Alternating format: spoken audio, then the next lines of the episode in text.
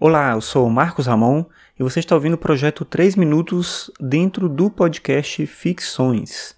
Hoje é domingo, dia 18 de junho de 2017, mas antes de eu entrar no tema de hoje, eu quero só lembrar que você pode acessar todos os episódios do Ficções em marcosramon.net barra ficções.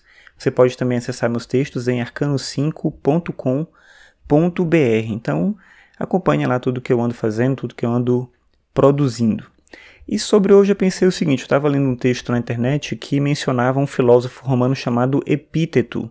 E lá tinha uma frase dele, de um discurso, ele, na verdade, o que a gente tem dele são discursos, são textos em formato de discursos, em que ele fala sobre a vida, sobre ah, uma reflexão sobre a existência. Ele é alinhado de uma corrente filosófica chamada de estoicismo, que está bem conectada com essa dimensão ética, meio que por influência também do Aristóteles, mas enfim, não é o caso explicar ou debater essa questão aqui.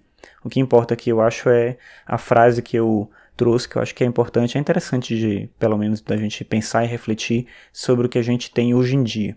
E a frase do Epíteto está no segundo discurso dele, né? Você encontra esse livro, esses textos em formato de livro, né? Todos juntos num livro só. E a frase é a seguinte: É impossível para um homem aprender o que ele acha que já sabe. Essa é a frase lá do Epíteto. Ela é meio redundante, é, mas se alinha um pouco com aquela coisa irônica do Sócrates do só sei que nada sei.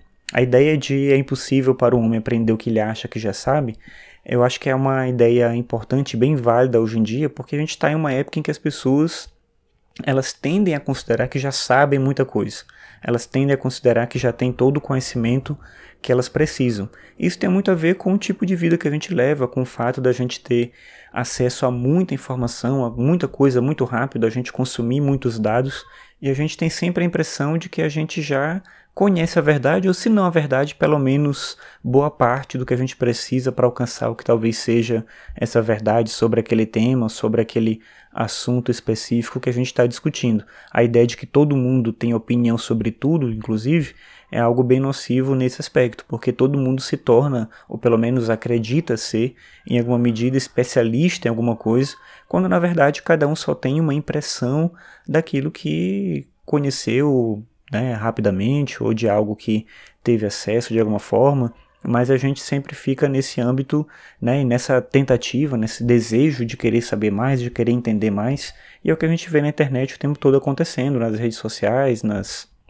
nos sites de notícia, na seção de comentários, você vê as pessoas brigando e o que a gente consegue é, tirar dali é, é de que a gente está lidando com um número gigantesco de especialistas. Todo mundo sabe do que está falando, todo mundo entende do que está falando.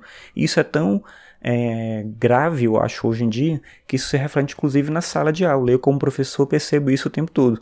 Não que eu não queira que meus estudantes eles questionem, o que eles perguntem, o que eles duvidem mas é, é, muito comum e cada vez mais comum observar que esses estudantes nem sequer se dão ao trabalho de tentar entender o que o autor disse, eles já negam aquilo que o autor disse, porque eles já têm uma resposta melhor para aquilo.